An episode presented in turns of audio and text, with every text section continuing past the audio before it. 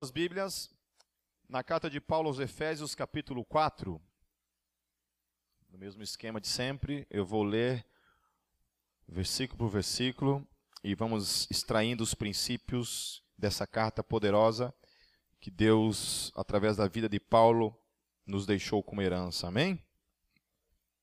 Eu acho legal isso, né? Dois mil anos de história que a igreja tem lido essas cartas, essas cartas têm inspirado, revolucionado nossas vidas, nos desafiado. Isso é poderoso, tremendo, né? Eu não consigo imaginar o cristianismo sem Paulo. Não consigo imaginar. Não consigo imaginar a teologia, não consigo imaginar a minha vida sem essa maravilha que são as cartas de Paulo. Né? Basicamente, 70% da fundamentação da doutrina cristã se encontra nas cartas de Paulo. Se não fosse Paulo, Deus ter levantado esse, esse esse judeu perseguidor da igreja, tido um encontro pessoal realmente com ele no caminho para, para Damasco, ser revelado a ele. É, acho tremendo isso. Deus vai lá e encontra Paulo, né? Se encontra a pessoa de Jesus e fala para ele assim: Olha, vai agora lá. Deus chama ele. Depois, nas cartas dele, ele fala assim: Deus me separou desde o ventre da minha mãe. Isso é tremendo. Saber de um Deus que tem a nossa vida em Suas mãos. Amém?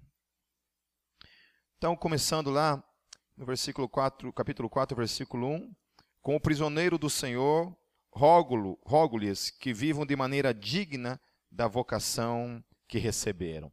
Então nós vamos tratar sobre vocação, sobre aquilo que nós recebemos de Cristo, e o título dessa pregação então é Obedecendo aos ensinos de Cristo. Amém? Então, independente da, da, linha teológica que você segue, se você segue a linha arminiana ou você segue a linha calvinista, a, ambas as escolas creem que a obediência é um papel do homem, certo? Deus não obedece por você, é você e eu que temos que fazer esse papel na nossa vida, colocarmos em prática, ok? É, volto a falar que no dia 10 de maio nós vamos ter então nosso primeiro congresso acerca da, da doutrina da predestinação aonde eu vou explicar literalmente para vocês com todas as vírgulas aquilo que eu creio, certo? Onde você vai poder tirar de verdade suas dúvidas, questionar. Eu, eu vou deixar uma coisa bem, bem assim de boa para vocês mesmo. Não vai ter briga, não vai ter discussão. Vai ser uma coisa assim bem com interesse mesmo. Ah, ninguém vai ver, então tá. Vai ter briga, vai ter discussão. Amém? É, mas vai ser uma coisa assim que o, o nosso interesse mesmo é tirar dúvidas, é tirar o, é responder aquilo que às vezes nem é o que a gente crê e que você talvez pense que é o que eu creio e não é o que eu creio. Tá certo? Então, no dia 10, eu já eu, a gente vai estar tá aqui. Tem um monte de gente de outras igrejas aí que estão querendo vir, estou até vendo que vai virar isso aqui, né? Acho que vai ter que ter até uns, uns 10 aí para expulsar demônio depois, é que o bicho vai pegar aqui, cara, né? Demônio, tem dois demônios que podem se manifestar, o demônio Exu Calvino e Exu Armínio. Tem dois aí que podem. Então fica esperto aí, né? Tá ok? Amém? Então, essa vocação é o que a gente vai tratar, esse chamado que eu e você temos em Cristo Jesus. Nós, desde muito tempo, temos ouvido acerca desse evangelho e qual a implicação desse evangelho, desse ensino de Jesus para a minha vida, no quesito prático, o que eu faço com ele. Então, continuando, é, como vivemos dignamente a vocação que recebemos, versículos 2 e 3, Paulo aos Efésios diz: Sejam completamente humildes e dóceis, e sejam pacientes, suportando uns aos outros com amor. Façam todo o esforço para conservar a unidade do espírito pelo vínculo da paz. Só nesses dois versículos já tem muita coisa que confronta o meu caráter, a minha personalidade, a forma como eu lido muitas vezes até com as questões teológicas, as minhas posturas no dia a dia. Né? Quantas é, surtos de soberba, surtos de orgulho, surtos de falar de uma maneira errada eu tive na minha vida. Né? Quantas vezes eu tive que, depois de falar coisas, voltar atrás e pedir perdão, não pelo que eu havia dito, mas pela forma como eu havia dito. Então a gente tem, a gente pode falar a verdade da maneira certa e da maneira errada. Geralmente a gente escolhe a errada para falar. Isso dentro de casamento. A gente faz isso o tempo todo. Se nós seguíssemos sempre o caminho melhor, é, o certo de maneira certa, de falar a verdade da maneira certa, muitos dos nossos problemas seriam resolvidos. A gente tem uma dificuldade, parece que não sei o que acontece, se isso é cultural, se isso é de família, de onde vem isso, mas a gente sempre escolhe o caminho errado de falar uma verdade. A gente fatalmente é, não consegue falar a verdade da maneira correta, com amor, que Paulo está falando aqui. Né? Com suporte, paciência, Paulo está falando aqui. Olha, com humildade. Né? Humildade. Eu tenho uma dificuldade disso quando estou debatendo teologia, por exemplo, apologética, por exemplo. Eu tenho muita dificuldade com isso, assumidamente. Eu, quando eu vejo, já estou subindo, pulando com os dois pés na, na, cara do camarada, entendeu? E daí você caramba, né? depois que você fala um monte de besteira, você fica assim, puxa, para que isso? Menos, menos. Mas é que vocês não estão na minha pele também, gente. É um saco mesmo o negócio, entendeu? Se vocês estivessem em mim, talvez vocês estariam fazendo coisa pior. Mas assim, é uma verdade que a gente tem que trabalhar essas questões da humildade, da humildade dentro do casamento, humildade na vida, no modo geral. Paulo fala sobre dóceis, sejam dóceis. A pessoa dócil. Então tem gente que tem dificuldade de ser dócil com os outros. Tudo é na paulada, tudo é na ignorância. É, tudo é, é ríspido, tem dificuldade. Não consegue chegar e falar assim, amorzinho, tem como você me ajudar a lavar a louça hoje? É. Por favor, né, meu querido, meu macho, gostosão, tem como, né? Não, já tem que partir para ignorância. Vai lavar a louça, alguma coisa assim, né? E vice-versa, né? marido fala para a esposa, né? Outras coisas. Censurado. Ponto. Então, Paulo fala sobre essa paciência, ele fala sobre esse suporte de uns aos outros, suportai-vos uns aos outros. Que desafio que é isso como igreja, né? É ou não é? Viver como igreja suportando uns aos outros. É, e aí eu acho que as pessoas que estão sem igreja, os, os que não conseguem estar na igreja, não conseguem se encaixar na igreja, vivem criando desculpas para não estar na igreja, são pessoas que têm uma dificuldade muito grande com esses princípios que Paulo nos deixa. É um desafio ser crente, mas permanecer na igreja é um grande desafio. Suportar pessoas, sabe? E pessoas que não, às vezes não tem nada a ver, você não deve nada para ela, você é obrigado a suportar ela, aguentar aquela mala sem alça. É, é difícil. É difícil. Então, ah, eu não vou lá porque eu não aguento mais aquelas pessoas. Paulo fala, aguenta. Aguenta, aguenta. É, Suportai-vos uns aos outros com amor. Daí ele fala uma coisa interessante, juntando todas essas questões, ele fala assim: façam todo o esforço. Ou seja, não é uma coisinha que você fala assim, ah, hoje eu aguento, amanhã não aguento. Não, Paulo fala todo o esforço. Assim como as coisas que você ama, que você gosta, que você tem prazer, e você luta para conquistar, você, você injeta esforço para conquistá-lo. Paulo fala que nesse quesito, quanto ao reino de Deus, quanto à comunhão, quanto a suportai-vos, sobre ser humilde, sobre ser dócil, você tem que fazer, eu e você, todo esforço para praticar isso na nossa vida. Amém? Todo esforço, com força. Né? Para quem faz academia sabe isso, né? Força. Está lá. Força. Amém? Com esforço, com zelo. E há uma coisa que ele fala aqui, ó, façam todo esforço para conservar a unidade. Aleluia!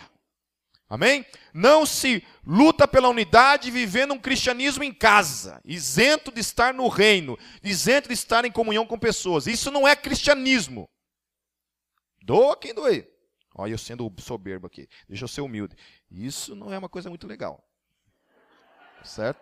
Não é muito bom você viver um cristianismo em casa. Certo? Jesus não gosta. Tá bom? Então, assim, faça todo esforço para viver essa vida de unidade no espírito. Faça isso com esforço. Deus, eu não aguento mais. Se esforce para aguentar. Se, se esforce para viver em unidade em Cristo Jesus. Amém. A partir do versículo 4 até o versículo 10, vamos tratar a questão da fundamentação pela qual devemos buscar essa unidade é, que se sustenta sobre isso, ok? Aquilo que a gente vai tratar agora se sustenta sobre o quê? Por que, que nós devemos buscar essa unidade? Então, Paulo, a partir do versículo 4, ele vai dizer: há um só corpo. Não são vários corpos. É um só corpo, um só espírito, aleluia, que habita em todos nós. Assim como a esperança para a qual vocês foram chamados é uma só. Então não são várias esperanças. Não são pessoas lutando por coisas diferentes. São coisas, são pessoas lutando pelas mesmas questões, as mesmas esperanças, a mesma luta, o mesmo propósito, o mesmo espírito, o mesmo corpo. Amém? A conspiração dessa doença do inferno chamado câncer é justamente isso. O câncer nada mais é do que células no seu corpo que se revoltam, se rebelam. E aí começa a funcionar de maneira diferente. Ela não está preocupada com o corpo, ela quer lascar o corpo, quer ferrar o corpo, quer matar você. E, as, e a questão de gente que não está procurando unidade funciona mais ou menos como isso. É. O meu prazer está em destruir, criar, criar desunião, criar falsidade, gerar fofoca, falar mal dos outros e por aí vai. Eu estou inserido nisso. Não estou falando dos outros lá fora, né? Parece depressão que, ai, fora desses portões é cheio de gente hipócrita, a gente não é assim, né? É todos nós mesmo, né? Inclusive eu. Todos nós, mesmo saquinho. A gente é uma porcaria mesmo. Né? Com humildade, com humildade. A gente é uma porcariazinha. Com toda a humildade do mundo. Então, Paulo fala assim sobre essa esperança e ele fala assim: há um só Senhor, aleluia. Se nós temos um só Senhor, esse cara é o cara que manda, em mim e em vocês. Ele é o Senhor das nossas vidas. Paulo fala sobre uma só fé, um só batismo, um só Deus e Pai de todos, que é sobre todos, por meio de todos e em todos. Amém? Todos. Quem é pai aqui sabe que a coisa mais horrível que possa ter numa família é ver dois filhos brigando. Né? Você vê lá as crianças rolando no, na briga, na porrada. É feio, é horrível isso. A minha família é cinco filhos, então volta e meia saía tapa para tudo que é lado, porrada, é, apanhava dos mais velhos. É, aí ia batendo na minha irmã, apanhava porque batia na minha irmã. Entendeu? Então, dava uns cascos na irmãzinha também. É. Aí depois a gente cresceu, ficou mais, mais machinho, começava a encarar os irmãos mais velhos também. É, daí saía tudo na porrada, era bonito. Eu fico imaginando o coração da minha mãe lidando com isso, né? Lidando com essas coisas lá, a família crente e tudo, e os filhos se arrebentando no soco, na porrada, na falta de respeito um para com o outro, né? Hoje não, né? Depois todo mundo casou, é, agora não, nunca mais houve esse tipo de coisa. Agora é só love, né? Só abraço. Então isso se chama o quê? Qual é o tempo em que a gente fica quebrando pau com o, filho, com o irmão o tempo todo? Qual é, é o tempo que a gente faz esse tipo de coisa? Infância. Quando a gente é criança, né? Quando a gente é criança. Agora, quando a gente se torna adulto, não, a gente aprende a viver em comunidade, em comunhão. Eu amo meus irmãos, não tenho nada contra eles, a gente se respeita, a gente se honra, a gente se preocupa. Eu não fico falando mal deles, eles não falam mal de mim, eu acho que não, mas né? Eu não falo mal deles, e se falar também não estou nem aí, eles que se lasquem, né? Então. é brincadeira. É. Então é isso, né? E trazendo para esse contexto da igreja, é isso mesmo. Se é só um Deus e Pai sobre todos, eu penso que como Deus se entristece. E nós vamos ver mais para mais frente como que o Espírito Santo lida com essa questão. Né? Como é que o Espírito Santo lida com essa questão toda que nós estamos falando aqui. Né? E a cada um de nós, Paulo continua falando assim, foi concedida a graça. Todos nós estamos inseridos na graça. E é interessante isso, porque muitas vezes Todos nós temos consciência que todos fomos inseridos na graça e a gente acha que não pode conceder graça para o irmão, porque a graça é só para a gente, não é para o outro. Não, a gente se esquece disso, que a graça é para todos. Amém, aleluia. Todos nós aqui estamos inseridos nessa movimentação da graça de Deus sobre as nossas vidas. Então, assim como eu recebo graça da parte de Deus porque eu sou podre, sou sujo, eu peco, eu erro, eu falho, eu tenho desvios de caráter, eu tenho coisas em mim assim, olha que Deus o livre, um dia Deus colocar aqui no telão aqui, ó, misericórdia, eu faço um buraco, me, me, me enfio dentro, né? Legal? Quem está afim de colocar domingo que vem aqui no, no telão a sua vida, seus pensamentos, tudo aqui para todo mundo saber, né? Ninguém. Ninguém. Eu lembro que quando eu era solteiro eu morria de medo de, de endemoniado. Né? Porque eu tinha uma medo que o diabo, eu tinha um medo que o diabo entregasse todos os meus podres na hora que ele tivesse processo ali. É, eu tinha um medo de chegar lá assim, sai Satanás. Daí ele falava, você, você que faz isso, isso, isso. Eu, cala a boca, cala a boca. Então, é, morria de medo.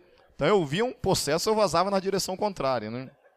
Mas é verdade, a gente sabe de muitos casos que o cara foi expulsar o demônio lá, o demônio entregou a vida dele inteira, se ferrou, né?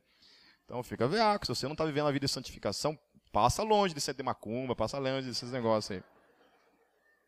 Tá certo? É, Então a cada um de nós foi concedida a graça conforme a medida repartida por Cristo. Por isso é que foi dito, quando ele subiu em triunfo às alturas, levou o cativo muitos prisioneiros e deu dons aos homens. Aleluia. A cada um de nós, ele distribuiu os seus dons. Ele olhou para cada um de nós. Nossa, aquele cara ali, nossa, como ele é infeliz, ele é pequenininho, ele não faz nada, é um pecador, mas eu vou dar dom para ele, porque é pela graça. É, pela graça. Amém. Estava falando no renovo que, e vou repetir, já falei isso umas 20 vezes, vou falar isso, que quando as pessoas falam assim, ah, o é uma benção, isso tem dois lados. Tem um lado que, obviamente, é muito bom você ouvir que você é uma benção, mas, por outro lado, você olha para você mesmo e fala assim, meu Deus, se eu sou uma benção, o que é não ser uma benção? Entendeu? Você olha assim e fala assim, meu Deus, se eu sou uma benção, o que é não ser uma benção? Entende? É esse padrão que a gente estabelece, né? Aquela pessoa é uma benção. Não, todos nós temos que encarar que todos nós somos uma benção. Amém? Você é uma benção. Amém? Fala assim, eu sou uma benção. Amém? Eu, mesmo que o diabo esteja te dando uma dedada na, na, testa, não é não, não é não. Entendeu? Você luta contra isso, fala, não, eu sou uma benção. É. Nós precisamos, em nome de Jesus, chamar para a nossa, nossa vida as palavras de Paulo quando diz: sede imitadores de mim como eu sou de Cristo. Aleluia. Amém. Chega, ai, o Pipe é uma bênção. Chega disso. Amém. Chega disso. É vocês são uma bênção. Todos nós somos uma bênção. A igreja é uma igreja composta de membros que são uma bênção. Aquela igreja toda é uma bênção. Cada um deles, desde as crianças, os gogutins, né, os, os jovens, os encalhados, os casados, todo mundo é uma bênção no reino de Deus. Amém? Todos são uma bênção no reino de Deus. Ele deu os dons aos, a cada um de nós. Que significa que ele subiu, senão que também desceu às profundezas da terra. Aquele que desceu é o mesmo que subiu acima de todos os, de todos os céus, a fim de encher todas as coisas em cada um de nós. Amém? Encher todas as coisas em cada um de nós. Todos nós somos cheios dele. Tem um livro de Bill Bright chamado a, a, é, a, Chave para o Sobrenatural, acho que é o nome, eu não lembro agora. Espírito Santo, a Chave para o Poder Sobrenatural, uma coisa assim. E o Bill Bright ele desmistifica muito dessas questões do Espírito Santo, né? E ele fala muito dessa questão da posicionamento mesmo. Assim como eu tratei lá na questão de salvação, lá na vida cristã normal, na série sobre a vida cristã normal, essa questão também da busca pelo poder do Espírito, de você ser uma bênção, de você ser uma pessoa influente na sociedade, no teu dia a dia, onde você estiver, também depende de uma posição da tua parte, da minha parte. É. A gente precisa se posicionar uma vez na vida e falar assim: chega, a partir de hoje eu serei uma bênção. Aonde eu estiver, eu estou cansado de olhar para o lado e ver pessoas dizendo dos crentes isso, isso, isso e aquilo, dizer, taxar os crentes dessa forma, estou cansado disso. Então, quando as pessoas chegarem e falarem, os crentes, os crentes são assim, eu não sou assim. Eu não sou assim. Olha para a minha vida, porque eu não sou assim. Eu sou um homem cheio do Espírito Santo, uma mulher cheia do Espírito Santo, cheia da sabedoria de Deus, da palavra de Deus. Amém?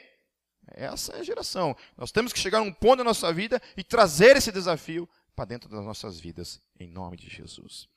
Aí ele designou, lá nos versículos 11 até o versículo 16, e ele designou alguns para apóstolos, outros para profetas, outros para evangelistas e outros para pastores e mestres, com o fim de preparar os santos para a obra do ministério, para que o corpo de Cristo seja edificado até que todos alcancemos a unidade da fé e do conhecimento do Filho de Deus e cheguemos à maturidade, atingindo a medida da plenitude de Cristo. O propósito é que não sejamos mais como crianças, levados de um lado para o outro pelas ondas, nem jogados para cá e para lá por todo o vento de doutrina e pela astúcia e esperteza de homens que induzem ao erro Antes, seguindo a verdade em amor, cresçamos em tudo naquele que é a cabeça, Cristo, de todo o corpo ajustado e unido pelo auxílio de todas as juntas, cresce e edifica-se a si mesmo em amor, na medida em que cada parte realiza a sua função. Amém?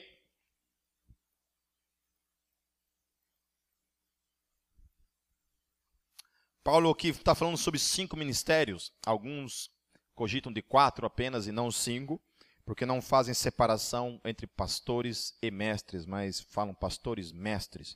Então, por uma questão ali no grego ali, alguns interpretam diferentemente e não encaram como cinco ministérios, mas como quatro ministérios, ok?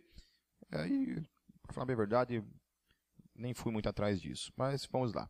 Apóstolos, profetas, evangelistas, pastores e mestres. Quando Deus levanta essas pessoas dentro da igreja, cada um com a sua função, com o seu chamado, qual o propósito desses chamados? Por que, que Deus levanta na igreja pastores, apóstolos, profetas, mestres e evangelistas? Né?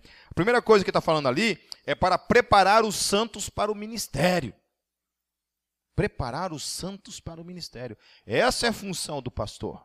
Cuidar do mestre, ensinar, do evangelista, pregar o evangelho, do profeta, trazer a exortação a igreja não pode só, só love, só love, só love, só love. Às vezes a igreja precisa ter o profeta que vem e o exorta. Fala, igreja, vocês precisam buscar santificação na sua vida. Ou alguém que não precisa dizer para a igreja de modo geral, mas alguém que chegue para mim para você e me exorte mesmo, de modo profético, assim, você está pisando na bola. O caminho que você está seguindo vai destruir a sua vida.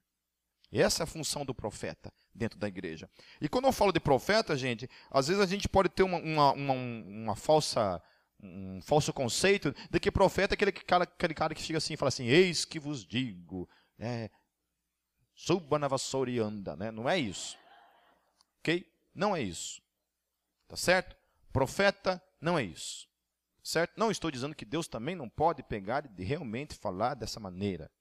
Mas geralmente as formas que, que a gente vê por aí estão muito equivocadas. Lá na minha antiga igreja tinha uma menina que todo dia, não era toda semana, era todo o dia. Você sabe o que é todo o dia, né? Todo o dia ela ia lá na casa de um cara da, da, de uma igreja lá, que não vou falar o nome, que era da quadrangular, e ele falava, ele todo dia ia lá para aquele cara orar para ela e para dar uma palavra profética para ela. Todo dia. Daí ela chegava lá, e orava, eis que vos digo. No outro dia ela estava lá, eis que vos digo. No outro dia estava lá, eis que vos digo. Falei, meu Deus do céu. Deixa eu falar com humildade aqui. E profeta criativo, né, cara? Porque, cara, que, que, que repertório grande, né, cara? Pra, imagine 365 profetadas por ano. Eu, o cara tinha um cardápio muito grande de, de, profe, de profecia para entregar para essa mulher, né? Agora, outra coisa, que mulher confusa, né? Que não sabe o que é da vida. Entendeu? E que Deus confuso isso, né? Que fica parecendo é, tipo conta-gota, né? Entendeu? Pô, Deus vai falar, fala de uma vez. Mas acho que Deus já conhecia. Ela falou assim, Pipe, não adianta eu falar de uma vez. Eu sei que ela vai voltar amanhã, então vou falando devagarzinho, entendeu? Então Deus é sábio também nessas horas. Mas ia lá todo dia, entende? Todo dia. Ia buscar profecia. Né? Eu fui uma vez esse cara. Né? Ah, vamos lá.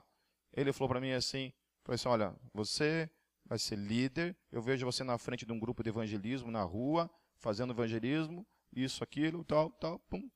Amém. Nunca mais voltei. E foi verdade. No outro sábado estava lá, eu na frente de um grupo de evangelismo tal. É. O Caio Fábio ele conta uma experiência interessante no, num, num, livro antigo dele. Não lembro qual que é o livro, acho que é Espírito Santo, Deus que vive em nós.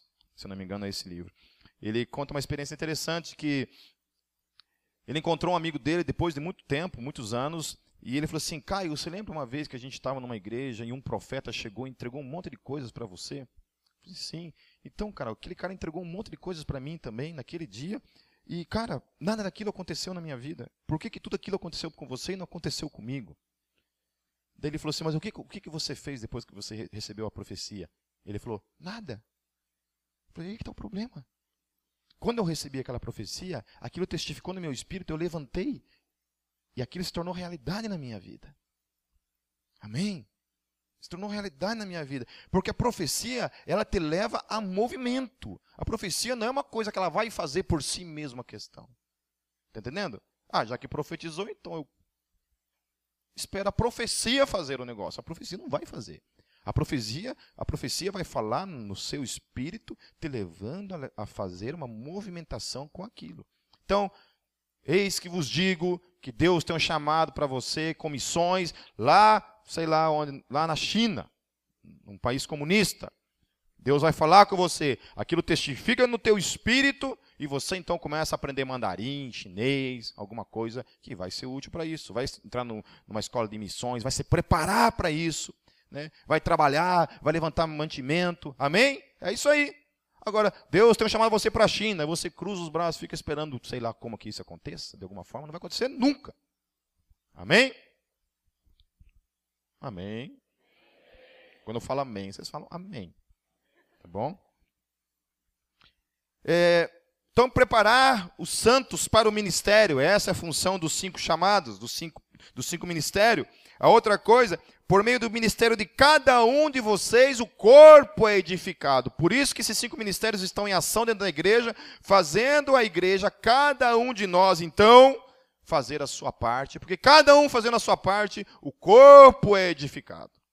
Eu estava dando uma, uma, uma exortação em amor para com os diáconos, falando assim, que às vezes diácono tem mania, tá, todos os diáconos estão aqui hoje, mais ou menos, né? Então escuta aí. Diácono às vezes não vem na escala, simplesmente não comunica, não vai, tal, tá aí, daí tem que correr atrás de alguém para substituir. Né? Geralmente diaconia que desempenha mais esse, esse tipo de dificuldade. E eu falei assim para eles: imagine, por, por exemplo, que domingo eu estou escalado para pregar e eu simplesmente não venho, não apareço, não ligo, não faço nada, fico em casa. Já pensou? Qual que é a diferença? Ah, o Pipe é o pastor. Não, infeliz. Desculpa, não Jaguara. Entendeu? Não há diferença nenhuma. Todos os serviços prestados dentro do reino devem ser feitos com todo o zelo, amor, a força que você tem na sua vida. Porque não é para quem está sentado aqui, é para o rei.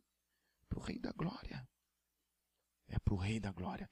Então faça as coisas com zelo.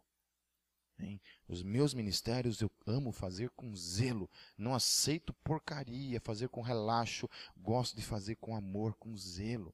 Então, quando eu sou um diácono, eu sou escalado, gente, faça de tudo para estar aqui. A não ser que fique doente, quebre a perna, venha de muleta se quebrar a perna. Dá um jeito, sabe? Mas faça todo esforço para não tratar o teu ministério de modo porco e relaxado. Qualquer coisa. Qualquer coisa. Desde o data show, Metalcast, pessoal do louvor. Quer ver eu ficar irritado? É chegar aqui no Ministério do Louvor o cara dizer assim: ah, não tive tempo, não tirei as músicas. Nossa. Eu vou comprar aquelas máquinas de choque ainda, vou ter, vou guardar aquilo, a teaser. É. Humildade. Então tá, vou comprar pirulito então para trazer para os caras que não tem. Tá bom? Amém? E é isso. Então façam as coisas com zelo, com amor, com dedicação. Amém? É... Olha só a ordem das coisas, então. Voltando lá. Então, os cinco ministérios, eles preparam os santos para o ministério. Aí, por meio do ministério de cada um, o corpo é edificado. Quando o corpo é edificado, todos alcançam unidade e conhecimento em Cristo. Amém? Então a gente fala assim: olha, eu quero conhecer a Cristo, eu quero conhecer a Cristo, mas eu sou um porco relaxado com o meu ministério. Eu não gosto de fazer a minha parte no reino de Deus.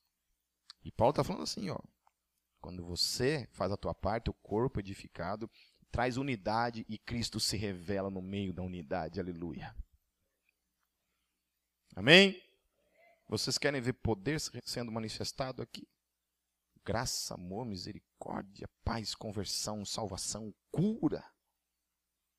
Vivamos em unidade fazendo cada um a sua parte, o seu chamado no reino de Deus. Continuando, uma, uma igreja que tem unidade e conhecimento alcançou a maturidade. Amém? Repita comigo: uma igreja que tem unidade e conhecimento alcançou a maturidade. Aleluia. Aleluia. Maturidade é isso. Igreja que vive uma desgraça de briga, desunião, falsidade, fofoca para tudo que é lado, é uma igreja infantil, imatura, que ainda não alcançou a maturidade. E se nós somos pessoas que estamos cooperando para que isso seja uma realidade na igreja, nós também podemos ser chamados, taxados, classificados como pessoas infantis, que precisam crescer, precisam amadurecer. Em nome de Jesus. Outra coisa que ele fala também, Paulo ele fala assim: olha, não devemos mais ser como crianças, levadas por todo o vento, vento de doutrina. Né? O Caio Fábio ele falava também uma coisa interessante, que chegavam pessoas para ele e falavam assim, nossa pastor Caio, você é uma benção. Ele, ah, obrigado. Nossa, eu todo, toda segunda-feira assisto teu programa, na terça-feira assisto o Silas Malafaia, na quarta-feira assisto o R.R. Soares, na quinta-feira o Edir Macedo, na sexta-feira eu vou no Centro de Macumba, no sábado, e é tudo uma benção, uma benção. Ele falou assim, essa pessoa não entendeu nada do que eu falei. Nunca entendeu o que eu falei. Porque não pode. Porque eu falo uma coisa contrária que o cara fala, e daí ele vem falar que, que o que o cara falou também é uma benção. Ou ele é uma benção, ou eu. Os dois não tem como. Bom, com toda humildade, né? Isso é uma coisa que Então, esse negócio de ser levado por todo o vento de doutrina, né? a gente estava falando isso, o Celso falou lá no, no, Renovo, né? você fica cinco anos numa igreja, você aprende toda uma teologia, você vai para outra igreja, é outra teologia, você tem que voltar a reaprender aquela teologia. Aí você sai dali, sai para outra igreja, é outra teologia, você reaprende tudo de novo. Mas por que, que é assim? Porque a gente não é pessoas, a gente não é pessoas, a gente não somos A gente não é pessoas que busca conhecimento na palavra, entende? Está Noé ainda, já, já, já passou, já estou lá na frente. A gente não é pessoas que vivem buscando na palavra. Amém? Amém? Certo? Por isso que eu vou repetir, vou falar aqui todo domingo à noite. Não acreditem em tudo que eu falo, verifiquem por vocês mesmos. O meu papel como pastor mestre é ensinar vocês a pensarem por si mesmos. Se eu ficar todo domingo aqui pregando sobre predestinação e você não discordar, aleluia, porque eu estou levando você a pensar por si mesmo. Eu não concordo, aleluia, que você não concorda. Se eu chegar aqui e falar sobre outra coisa também, você não concordar, aleluia, porque se você não concorda, significa que você, por alguma razão, tem base suficiente para não concordar. E se concordar, também tem base suficiente para concordar. Mas não é só porque eu falei. Amém? Não é porque eu disse, mas porque você verificou por si mesmo e chegou à mesma conclusão ou não daquilo que eu tenho dito. Para que você não seja levado por todo o vento da doutrina. E é muito legal, né? Porque depois de 13 anos como igreja, quando vem, às vezes, teve uma situação aqui que vem um, um, um, pastor aqui que eu convidei, um amigo meu, ele veio pregar aqui, e ele falou uma coisa assim tão besta, tão besta, assim, quando ele falou, ele pregou, desculpa, tão besta não, tão é, bobinha, né, bobinha, uma coisinha não muito, muito, não muito certinha, mas não muito correta, segundo a minha visão. E, cara, a galera ficou no veneno, a igreja ficou no veneno. Então, eu não falei nada, foi a igreja que chegou assim, pipe, nunca mais chame esse infeliz para vir pregar aqui. Nunca mais. Entendeu? O que esse cara falou não é o que você ensina. Entendeu? Então é legal a igreja. A igreja ela tem, ela tem que ter essa percepção. Né? Porque se eu morrer amanhã e o Brunello assumir meu lugar, por exemplo, vocês empalam ele se ele faz alguma coisa contrária a mim.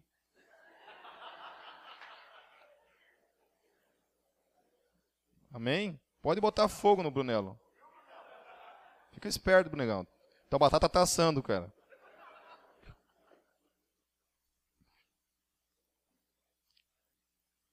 Então a verdade deve ser sempre temperada com amor, Paulo fala sempre temperada com amor. A palavra deve ser temperada. Por isso eu estou tentando falar com amor nessa noite aqui. Tá bom? Quando cada parte do corpo desempenha sua função, o corpo é edificado. Amém? Amém? O que vocês querem? Que vocês... Eu já vi já. Mas o que, que eu vou fazer? Foi meia hora de, de, de recado aqui. Eu estou ainda no versículo primeiro aqui. Querem que eu pare? Continue domingo que vem? Aguenta aí, gente. Na bola de neve o culto acaba meia-noite meia uma hora. Tranquilo aí. Então nem, não é nem um quinto da pregação lá. Aí. Lá eles estão no, estão no comecinho ainda, no culto lá. O louvor começou lá às 5 horas da tarde. Até agora está tendo louvor lá. É, estão na primeira música ainda lá. Amém? Não estou falando mal, gente, não é isso. Só estou. Cada macaco no seu lugar. Versículo 17 e 19. A 19 diz assim: Assim eu lhes digo e no Senhor insisto, que não vivam mais como os gentios, que vivem na futilidade dos seus pensamentos. E aí eu acho interessante quando Paulo começa falando, falando isso, que Paulo ele traz para mim, para você, essa questão do meu e do teu posicionamento. Isso aqui tem a ver comigo com você. Ele fala, olha, não vivam. Ou seja, não é Deus que vai viver por você. E aí que entra essas questões de, do que muita gente pensa que eu penso acerca de predestinação, que não tem nada a ver com aquilo que eu penso acerca de predestinação. Só eu e o cara lá entendemos. Entendeu? Vocês não precisam entender. Bem, entendeu aí? Entendeu? Então fechou. Certo? Então, existe a parte que compete a cada um de você dentro daqui, do nosso chamado, que está aqui, ó. Ah, galera, vocês não podem viver como gentios. Vocês não são mais essa traia. Entendeu? Vocês têm que viver de modo diferente. Olha, aquelas pessoas lá fora estão obscurecidas no seu entendimento e separados da vida de Deus por causa da ignorância em que estão, devido ao endurecimento dos seus corações. Tendo perdido toda a sensibilidade, eles se entregaram à depravação, cometendo com avidez toda espécie de impureza. Então Paulo fala isso, olha, é o seguinte, vocês não pertencem mais àquela raça lá. Vocês são uma nova geração. Então vocês não podem mais andar segundo aquilo que está lá fora. Amém? O crente tem que ser crente de chegar e falar assim, o cara fala, vamos lá. Não, não vou. Por que você não vai? Porque eu sou crente. Gospel de Jesus. Amém? Fala assim, sou gogotano.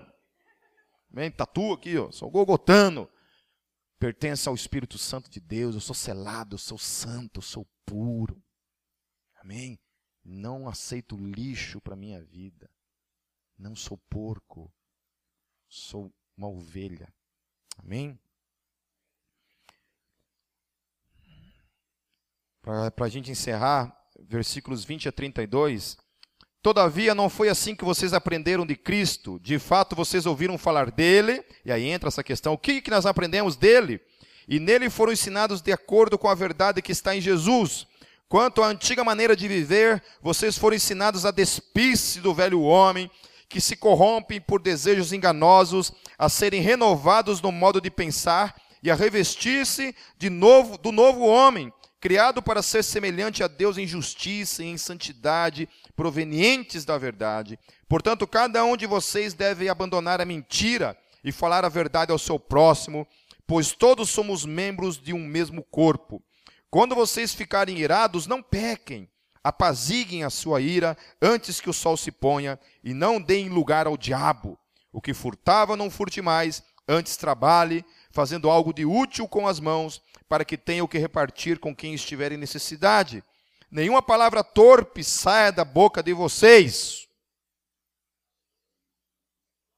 Aleluia. Seus boca suja. Nenhuma palavra torpe saia da boca de vocês, mas apenas a que for útil para edificar, para edificar os outros, conforme a necessidade, para que conceda graça aos que a ouvem. Não entristeçam o Espírito Santo de Deus, com o qual vocês foram selados para o dia da redenção. Livrem-se de toda amargura, indignação e ira, gritaria e calúnia, bem como, como de toda maldade. Sejam bondosos e compassivos uns para com os outros, perdoando-se mutuamente, assim como Deus perdoou vocês em Cristo Jesus. Aleluia. Amém? Então, qual é o ensino que Cristo nos deixa? Todas essas questões aqui. Vou listar 17 Senta aí, escute. Primeira, dispa-se do velho homem. Sabe, aquele cara que era gótico, gostava de ficar no cemitério, bebendo sangue, matando galinha preta. Então, dispa-se desse infeliz. Cortando os pulsos que não cortava de verdade, só porque riscava. Esse aí você dispa desse cara. Amém? Dispa-se do velho homem corrompido, dispa-se dele, arranque essa coisa da sua vida dispas. Segunda questão, renovem o modo de pensar. Eu tenho que mudar o meu pensamento.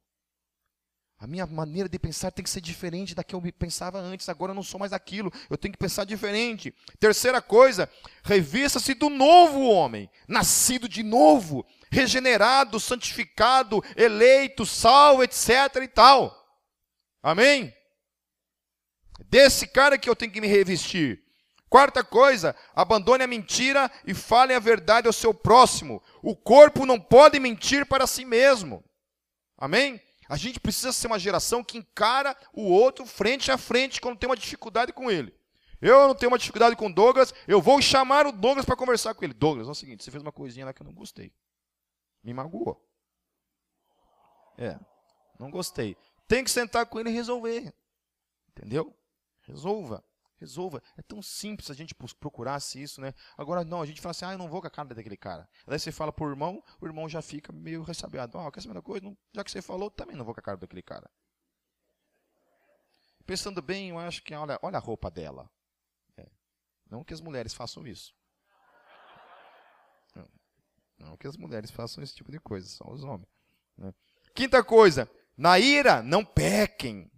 Livrem-se de sua ira antes que o sol se ponha. E é interessante que aqui a ira não diz respeito somente dentro de casamento. A gente pensa assim, né? Pô, brigou com a mulher e dorme irado com a mulher, ou a mulher dorme irado com, com o marido. Não é isso que a palavra está falando. Diz respeito também a mim e a você.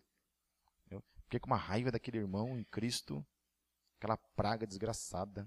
Tem uma raiva daquele bicho, entendeu? É, daí vai dormir com raiva do cara. Meu, dá um jeito de consertar isso, sabe? Não deixe a ira se pôr, o sol se pôr sobre a sua ira. Sexto, se você era uma pessoa desonesta, agora não seja mais. Não seja uma pessoa que deve para os outros e não paga. Amém? Tem uma regra dentro do ministério, é isso. Não pode ser devedor aos membros da igreja. Está dentro lá. Se você ficar devendo para os outros, não pode. Tem que pagar. Tem que pagar. Sétima, não façam uso de palavras torpes. Até isso os caras já querem mudar. Não, mas palavras torpes não é bem isso, não, é outra coisa. Não, é isso mesmo. Palavra torpe é palavra suja. Palavra que não deve proceder da boca dos santos. Oitavo, abusem de palavras que edifiquem os outros. Conceda graça aos outros usando palavras de edificação. Nona coisa, não entristeça o Espírito Santo de Deus. Ou seja, quando a gente não vive a praticidade dessas, desses ensinos de Cristo na nossa vida, a gente vive o contrário de tudo isso, significa o quê? Que eu e você estamos entristecendo o Espírito Santo de Deus. Sério, isso deve doer em mim, deve doer em você. Pensar que as nossas ações entristecem aquele que habita em nossas vidas. Né? Eu não gosto de entristecer minha esposa, a quem eu digo que eu amo. Eu não gosto de entristecer meu filho, a quem eu digo que amo. Eu não gosto de entristecer, de entristecer ninguém que eu amo. Por que, que eu vou entristecer aquele que habita a minha vida, que é o Espírito Santo de Deus? Então Paulo fala assim: ó, não entristeça o Espírito Santo de Deus que selou vocês para o dia da redenção. Amém? Você foi selado para o dia da redenção, mas por mais que você seja salvo e você está caminhando para a redenção, a palavra está dizendo que é possível ainda assim. Esse cara que está carregando você, que está completando a obra na sua vida, que está fazendo milagres na sua vida, está ali te amando, perseverando em você. É possível que eu, nesse caminho para a eternidade, ainda assim carregue um cara triste com a minha pessoa. Que olha para a minha vida em Cristo, a minha salvação, e trata isso não da maneira como deveria ser tratado. Vocês entenderam o que eu quis dizer?